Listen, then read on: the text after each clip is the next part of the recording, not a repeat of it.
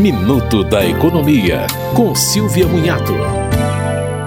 Alguns aposentados por incapacidade permanente dependem de assistência de outra pessoa para realizar suas atividades cotidianas. Nesta hipótese, segundo o INSS, é possível solicitar o acréscimo de 25% no benefício. Após a solicitação, a pessoa pode ser chamada para realizar uma perícia específica.